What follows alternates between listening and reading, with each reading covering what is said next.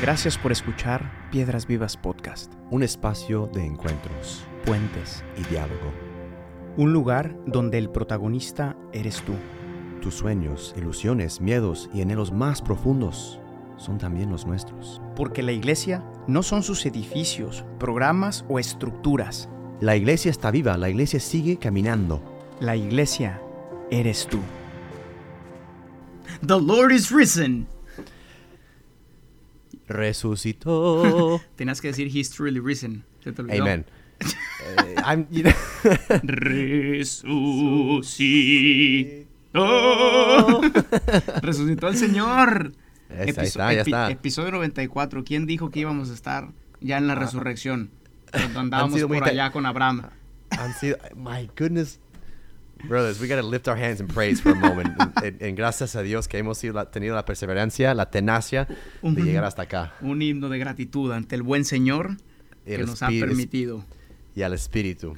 Pues llegamos a este episodio clave, clave ahora sí, em, seguramente el más importante de toda nuestra vida cristiana. Dice San Pablo, si el Señor no resucitó, vana es nuestra fe. Hasta ahora todo han sido promesas que el Señor ha ido cumpliendo, poco a poco, poco a poco, ha cumplido todas y solo le faltaba la última, que es vencer la muerte.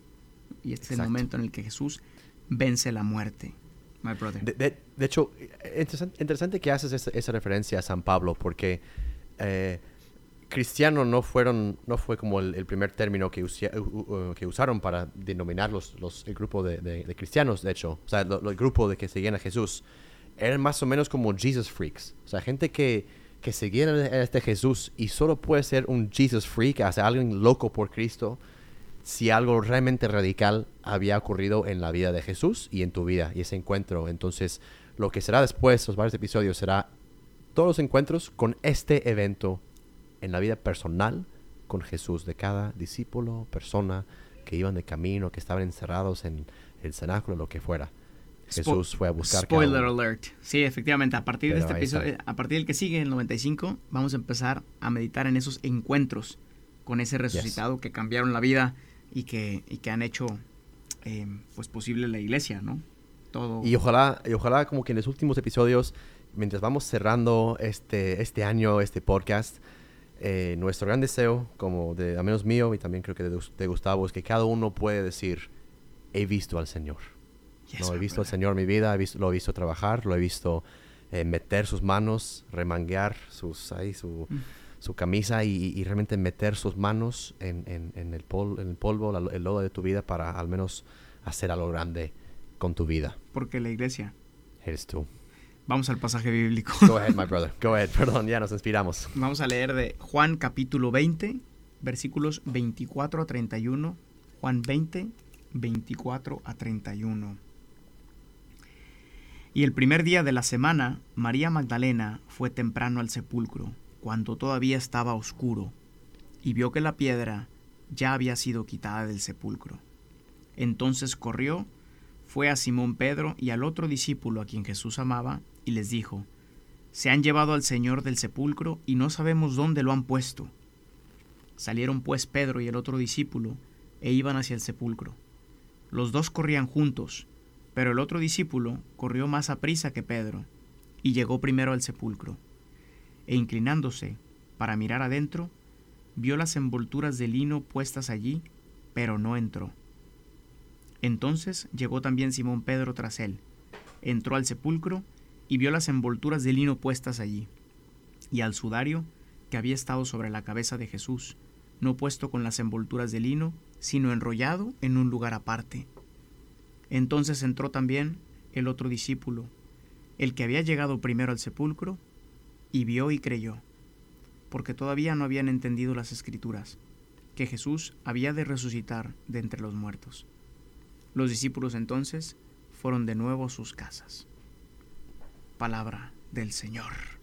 Amen, my brothers. Oye, Jesús tendió su cama antes de salirse. Yo no me había dado cuenta de eso, pero estoy viendo aquí Dejó que todo- dejó dobladito. Dejó, Dejó todo como, dobla- como, como aquí en mi cuarto, aquí de los que están en YouTube, pueden Qué- ver mi, mi cama tendida. Qué bueno que la atiendes, ¿eh? Bendito Dios empezamos a grabar en tu cuarto porque antes no la atendías ni cloroformado. La verdad es que sí. My brother, Bueno, vamos al primer, vamos al primer punto. Bueno, al punto, ¿no? Este, tenemos a... mm, eh, el Evangelio de, de Juan es tan rico, eh, tiene muchas eh, conexiones dentro del mismo texto y conexiones con los otros pasajes de la Biblia. En muchas partes, en este primer punto se llama luz que brilla en las tinieblas. En muchas partes del Evangelio de San Juan vemos un juego entre la, luz y la oscuridad, ¿no? Obviamente hace un- un- un- una alusión al inicio, cuando todo era, era oscu- oscuro y, Dios hizo, dijo, hágase, hágase la luz, ¿no? Y Juan muchas veces usa la oscuridad como imagen de la ausencia de Dios o la presencia del maligno. En el primer acto de creación en Génesis, Dios arroja luz. Sin luz no hay orden, sin luz solo reina el caos. Y sin luz, la tumba de la muerta tiene la palabra final, algo cerrado. Eh, podemos acordar cómo Juan describe la traición de, Ju- de Judas, ¿no? Cuando el demonio se había apoderado de Judas, él se salió desde el cenáculo para vender a Cristo por 30 monedas, ¿no? Y con una corta frase, pero que llega al corazón, Juan dice, y era de noche, ¿no? Cosas como que no... Después de las 2 de la mañana no nada, nada buena pasó en tu vida. Entonces, este, ¿no? Pero tenemos este, por eso el evangelista describe al inicio de su relato, ¿no? En él estaba la vida. Y la vida era la luz de los hombres. Nothing happens after two. It's true. It's true. My bad habits lead to late nights, then and alone. ¿No? Sorry, y esta luz, no, es ok, no, no, no. Es, es- es- con la conexión buena que tenemos hoy hay que, hay que Hay hacerlo. que aprovecharlo. aprovechar, ¿no? Es- y esta luz, eh, Juan sigue escribiendo, esa luz brilla en las tinieblas y las tinieblas no la comprendieron, no, no pudieron vencer, ¿no? Entonces ahora esa, esa escena de luz, oscuridad, ¿por qué estamos haciendo todo esto?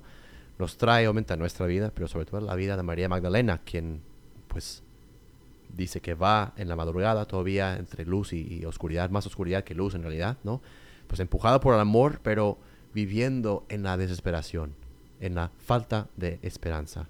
Se acerca de nuevo a la tumba de Jesús.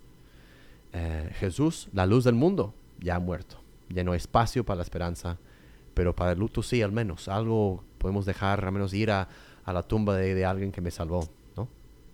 Y, María- y creo que es... Go ahead, go ahead, go ahead. No, pienso mucho ahorita eh, que, que decías todo esto de, de la luz y la oscuridad, como ese contraste entre muerte y vida, entre eh, esperanza y desesperanza. eh, y tenemos curiosamente a María Magdalena corriendo hacia la tumba en el amanecer. El amanecer es precisamente esa combinación entre luz y oscuridad. Está oscuro, pero se está iluminando. Y así está el corazón de María, profundamente desesperado, pero empieza y hay un rayo de luz pequeño que le dice, espero que esto no sea cierto, espero que no todo se haya acabado aquí, espero que mi amado pueda estar vivo, ¿no? Eh, quizás ella no Exacto. sabe, a lo mejor no recuerda igual que todos los demás que él prometió resucitar, pero por eso va en ese amanecer, ¿no? En esa combinación claro-oscura de, Exacto, de- ¿no? de muerte y vida. Y, y yo creo que también María Magdalena, como muchos de nosotros, eh, a, a- a veces volvimos, ¿no? A, a- a- las tumbas, a las tumbas de nuestra vida, ¿no? A las tumbas que seguro hay, solo hay muerte, solo hay, no hay vida en esas tumbas en nuestra vida, ¿no? Estamos seguros que, que no, que Dios no puede hacer ciertas cosas con nuestra, con nuestra muerte, con nuestro pecado, con nuestro pasado. Eh, hem- hemos enterado a Jesús con nuestras propias manos muchas veces, ¿no? Hem- Hemos dicho, pues Dios aquí la verdad no puede hacer nada. Y justo, pero hay esperanza, no sabemos cómo qué pensar. Es esa duda que, que, que achaca la, a la- el corazón humano. Eh, pero, La Gran piedra, sorpresa. eh, gran sorpresa, la piedra se rompió y aunque lo tenías enterrado bajo tierra, él se escapó. y- como siempre, Y viene por ti, con más Eh, amor que antes. Ahí viene por Sí. ti. Pero bueno, de eso. María vamos a hablar después. Vamos a Juan y Pedro. exacto. Eh, tenemos a Juan y Pedro que, como buenos hombres y competitivos, querían ver quién llegaba primero a la tumba, ¿no? Ahí está. Eh, eh, y tenemos, eh, una- uno puede ser que Juan está presumiendo que él es más rápido que, que Pedro, pero aquí veo, y Gustavo, mm, tú nos explicas mejor esto, aquí veo un, un- porque tú, tú siempre lo dices, ¿no? eh, nada sobra en el Evangelio. Hay algo, los detalles que dicen que pueden parecer banales de que quién corrió más rápido que el otro, ¿qué, qué importa? Importó, importa mucho. Explícanos un Importa poquito mucho, Gustavo. sí, esto, esto es algo increíble a nivel simbólico. Eh, primero, estamos delante de un misterio, el misterio de la resurrección. El misterio tiene que, tiene que ser revelado a nosotros, ¿no? Es decir, eh, tiene, sí, no, no lo entendemos de manera inmediata, es- es- se va revelando poco a poco, por eso es un misterio, porque no lo podemos conocer en su totalidad. Y hay dos modos de acercarse al misterio en nuestra vida y en, en general, ¿no? es uno es el carisma, es decir, es el Espíritu Santo que te mueve por la intuición, por, por la, una intuición a lo mejor directa o, o, El la adrenalina, personal. el amor personal, una experiencia única, pero también está em, la institución o la iglesia que confirma esa decisión. ¿no? en, en la persona de Juan tenemos em, la definición por excelencia del carisma, ¿no? del, Ya. es- de- del espíritu a lo mejor, que siempre va más rápido que la institución. Pedro representa a la institución, a la iglesia. De hecho, él será la roca firme eh, donde edificaré mi iglesia. Él es el papa, el primado, ¿no? El vicario de Cristo en la tierra y, y quien debe aprobar, y lo hará más adelante en el concilio de Jerusalén por primera vez y de ahí en toda la historia de la iglesia, quien debe aprobar las intuiciones del Espíritu. Entonces, tenemos en esta, en esta increíble imagen a Juan que representa el carisma que corre más rápido. El carisma siempre va más rápido porque siempre está presionando, ¿no? Siempre quiere más porque es, ¿Qué es, es movimiento, es, es descubrir Sí. cosas nuevas, es... Es el- juventud. es juventud, Es impulso. Exacto. Entonces, Es el misticismo, sí. y el carisma se acerca primero. Pero ojo, dice muy claramente que Juan no entra a la tumba. El carisma llega primero, pero ante el misterio se detiene. Ese ímpetu, esa pasión, esa intuición, ante el misterio se detiene justo afuera y espera a que la institución, Sir Pedro, llegue El un po- viejito. Un, un poquito más lento. La institución va poco a poco, es más Exacto. lento. Pero ¿quién es quien entra a contemplar el misterio primero? La institución es Pedro. Pedro Ah, entra a la tumba, Pedro contempla y después dice, entró Juan. ¿no? Ahora sí. Es, casi, casi podemos ver que entran juntos, de hecho. Institución y carisma entran juntos, pero al paso de la iglesia, ¿no? Y aquí esto nos revela, justamente hemos estado hablando mucho de esa aparente contradicción entre, entre la institución y, y el carisma, ¿no? La- la- o la experiencia personal de Dios, la experiencia espiritual.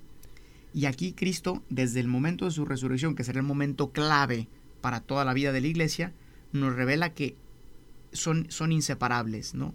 La individualidad de la gracia y del carisma no puede estar separada de la institucionalidad de la iglesia, porque la iglesia, Wow. la iglesia co- confirma, la iglesia eres tú, la iglesia confirma el carisma, y el carisma mueve a la iglesia hacia adelante, hacia más, ¿no?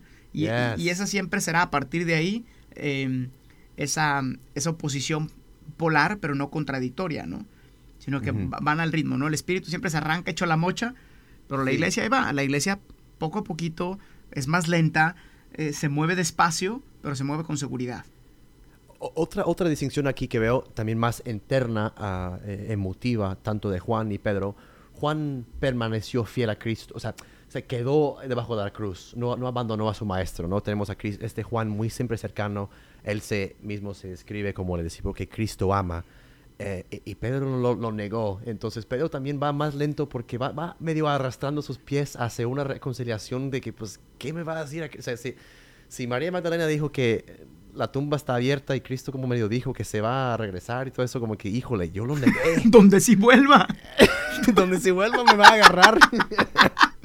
no, como que a veces cuando este, te, portas- te portaste mal en la escuela y regresas y dices, oh, voy, vas más lento a casa ese día. porque, porque ni modo, eh, te espera un buen... Te espera la resurrección. Entonces, em, pero obviamente Pedro, que vamos también a contemplar después, tuvo que sanar de nuevo ese corazón roto. em, pero ese, es, esa lentitud de, de- de Pedro no solo es por su remordimiento de que negó a Cristo, sino también chance era más viejito o eh, esa imagen de una estructura que tiene que ir más lento porque no todos tienen el mismo carisma, entonces to- no todos corren al mismo, mi- mi- mismo, eh, mismo paso. Entonces la iglesia tiene que acompañar también los más lentos, los más débiles, los más como marginados, para que todos lleguen como comunidad a la tumba. Eh, y justo La iglesia no es una institución burocrática, sino una comunidad en camino hacia la tumba vacía, tratando a veces lentamente eh, entender ¿no? que el Señor eh, ha resucitado y eso es el fundamento de nuestra fe. My brother, amen, my brother, for that. My brother. Me gustó Pues eso, a- my brother, me gustó eso. Y ahora háblanos tú en este tercer punto a ti que te encanta. Tú que eres experto en Nietzsche y yo no sé cuántos Nietzsche, sí. filósofos. Em, tercer punto, el triunfo sobre la muerte. La muerte ha sido el tema que más eh, obviamente ha hecho Ex- pensar a la gente exacto. en toda la historia. Y aquí Sí. tenemos a, a una persona que, que triunfa sobre la muerte. Háblanos de este Ajá. triunfo sobre la muerte, my brother. Exacto. Tenemos en el tercer y última, último punto em, a Cristo que eh, tiene que, o sea, él ya combatió el pecado, bajó al infierno y eh, peleó con Satanás y todos los poderes de- del infierno y tal. Pero hay un elemento que pues sí, eh, que sí ha sido como castigo de esa primera decisión de nuestros padres, ¿no? Eh, todo ese juego entre metodología y, y- y Biblia, historia, historia de salvación, se acaba aquí con su triunfo sobre la muerte, ¿no? Eh, me- en mis estudios filosóficos leí Nietzsche, eh, hay un libro que se llama La Gaia eh, Ciencia, y su pasaje, pasaje famosísimo, ¿no? de, de Dios ha muerto, es, es- es un grande escritor Nietzsche, ¿no? y dice, Dios ha muerto, Dios sigue muerto, y nosotros lo hemos matado. ¿Cómo podríamos recomportarnos los asesinos de todos los asesinos? El más santo y el más poderoso que el mundo ha pos- poseído se ha desangrado bajo nuestros cuchillos. ¿Quién limpiará esta sangre de nosotros? Los mismos judíos que gritan que su sangre recaiga sobre nosotros. Damn, brother. Suena fuerte esta de la declaración del filósofo alemán, pero al mismo tiempo nos pone una pregunta fundamental de toda la existencia humana. ¿Quién soy yo en relación con Dios? Y básicamente no queremos entrar en mucho detalle aquí, pero tenemos con Adán y Eva y Caín, Abel, Abraham, Moisés, todos, esa, esa elección crucial que está en nuestra vida. ¿Quién voy a ser? ¿Un hijo del Padre con la promesa de fecundidad de ser yo eventualmente un Padre? ¿O de ser yo mi propio Dios? Soy completamente libre, exento de cualquier este, límite, no necesito al Padre. ¿no? Y esto, pues mientras extiende, extiende la mano para arrancar el fruto prohibido, extendía en su extensia más allá de los límites naturales. En vez de vivir la condición humana, Adán y Eva optaron por ser como Dios y acabaron como esclavos de sus deseos. ¿no? Entonces, esa matar a Dios también es, es otra vez arrancar el fruto. Es decir, que yo soy Dios y yo puedo matar a Dios también en mi corazón. No somos nosotros los asesinos de Dios. Pero eh, todo eso, eh, tenemos como que un cuestionamiento siempre del diablo a, nosotros. ¿Quiénes son ustedes? ¿no? Y, vemos un detalle que no reflexionamos mucho en la pasión, donde dice, este, si realmente eres hijo de Dios, baja de la cruz, sálvate como lo salvaste a otros. ¿no? Cristo no bajó porque justo era hijo de Dios. Exactamente. eh, para, para restituirnos nuestra, nuestra dignidad de hijo. No bajó. Y por eso también en la resurrección completa eso y Dios no está muerto. Sí, Dios y- sigue vivo. Y sobre, sobre esta identidad de la que tú hablabas y que hemos hablado hasta la saciedad durante todo el Antiguo Testamento, Sí, sí. está siempre ese drama, esa lucha, siempre son contrastes obviamente entre, entre vida y muerte, ¿no? Desde el Ajá. inicio, desde Caín y Abel hasta todos, ¿no? Y es que el hombre a lo largo de toda la historia, de tu historia, Oh, sorry. te dormiste, ¿no? out there, perdón. No estaba como... oh, El hombre a lo largo de toda la historia, tanto de la humanidad como de la historia personal, eh, busca descubrir esa identidad o redescubrir esa identidad, ¿no? Porque es verdad que desde que el hombre pecó por primera vez, se, eh, la eh, recuerdan en Génesis que fuimos creados a imagen y semejanza. La Ah, imagen, ya, ya, ya. después del pecado, la imagen se mantuvo durante toda la historia. Ahí Pero está. es, pero es hasta este momento de la resurrección que Dios mismo nos recupera la semejanza. Oh, Eh, eh, anhelábamos por la semejanza y no solo por la imagen. Eso es lo que nos eh, por eso en el fondo, en el fondo cualquier persona no tiene tanto problema en reconocer pues sí soy hijo, ¿no? O, o lo puedo medio entender ser hijo, pero ser hijo como el hijo, eso es lo que está muy difícil. Porque, eh, porque no creemos que la semejanza sea posible. Y de hecho no es Mm. posible por nuestros propios méritos. Porque por nuestros propios méritos solo teníamos muerte. Pero por los méritos del que sí es hijo, podemos ser hijos en el hijo. Es decir, podemos ser imagen y ser semejanza. Pero la semejanza no pasa sin, sin un precio. Y Cristo pagó el precio y lo pagó en la cruz, ¿no? oh. Bueno. Eh, Eso, exacto. Vámonos. Hay mucho que decir. Ya está. Ya no hay más que decir. Vamos a concluir este, este episodio con una oración, eh, poniendo todo eso en, en manos de, de Cristo. Eh, Señor, gracias por, pa- gracias por volver a la vida, devolverme la vida también a mí, eh, que tanto anhelo, tanto deseo. Eh, enséñame a ser hijo, enséñame a buscar la vida en ti, a descubrir la tumba vacía en mi vida. ah, que si voy corriendo o si voy más lento, que en fin de cuentas, al final del día, ayúdame a descubrir tu tumba vacía, a descubrir que tú has resucitado en mi vida y quieres, a través de esta vida, que quieres renacer en mí, que también yo ayuda a hacer nacer en los demás. Amen, my brother. Amen, my brothers and sisters. Ya está. Aleluya. Pues nos vemos en el siguiente que empezamos una nueva parte. Nueva etapa. Es encuentros con el etapa. resucitado. Y la última Y la etapa. última etapa, sí. That's de la right. historia. De tu historia. Amen, my brother. Hasta el siguiente chao. episodio. Chao, chao. Nos vemos. Chao, chao. Gracias por escuchar este episodio.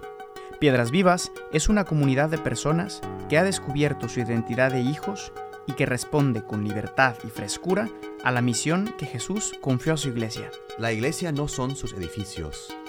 La iglesia eres tú. Para más experiencias y contenido, síguenos en nuestras redes sociales y en la página oficial de Piedras Vivas.